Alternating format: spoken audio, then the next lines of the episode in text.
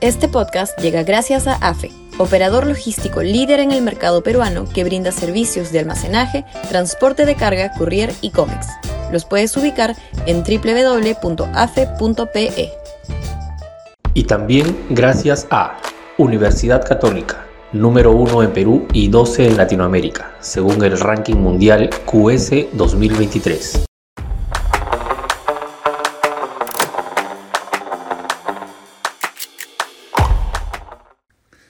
Más filo en la encuesta de Ipsos. Sudaca, Perú. Buen periodismo. Es interesante desglosar el aumento de la aprobación del presidente Castillo de 20 a 25%, según la última encuesta de Ipsos. Probablemente, dada la torpeza política inconmensurable del primer mandatario, sea algo efímero, producto de las fiestas patrias y la fanfarria mediática que suele acompañar dichas efemérides, pero de todas maneras algunas constataciones adicionales se pueden extraer. ¿Dónde sube más?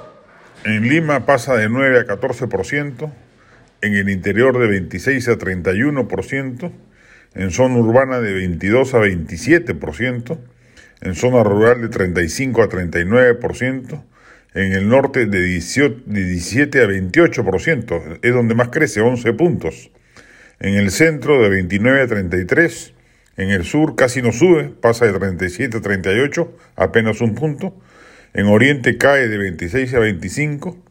En el sector B sube de 10 a 19, la segunda subida más alta después de la del norte, 9 puntos. En el D de 19 a 25%. En el sector masculino de 23 a 29%, entre mujeres sube menos, de 17 a 21 y en la población etaria de 43 a más aumenta de 23 a 30%, 7 puntos. Entre los jóvenes de 18 a 25 más bien cae de 18 a 16%. En líneas generales, ¿esto, eso hace, ¿esto hace más difícil lograr que se recorte su mandato? Sí, sin duda.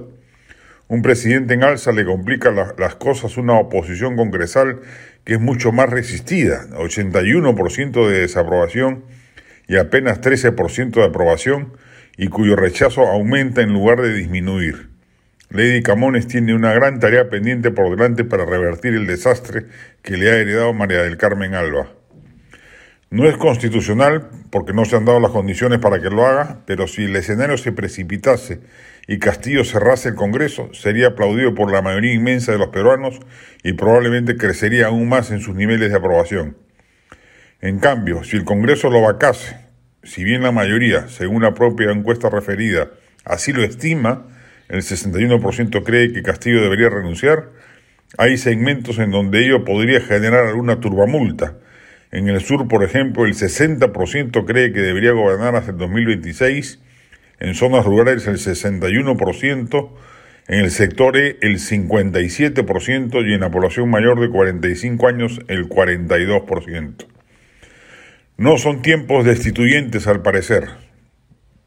La oposición tendrá que esperar unos meses y trabajar políticamente para que su propósito tenga respaldo popular de tal envergadura que le, otorgue plena legitimidad.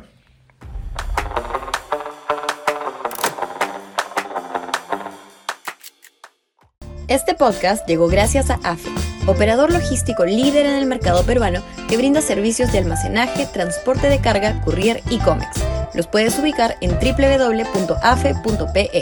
Y también gracias a Universidad Católica, número 1 en Perú y 12 en Latinoamérica, según el ranking mundial QS 2023.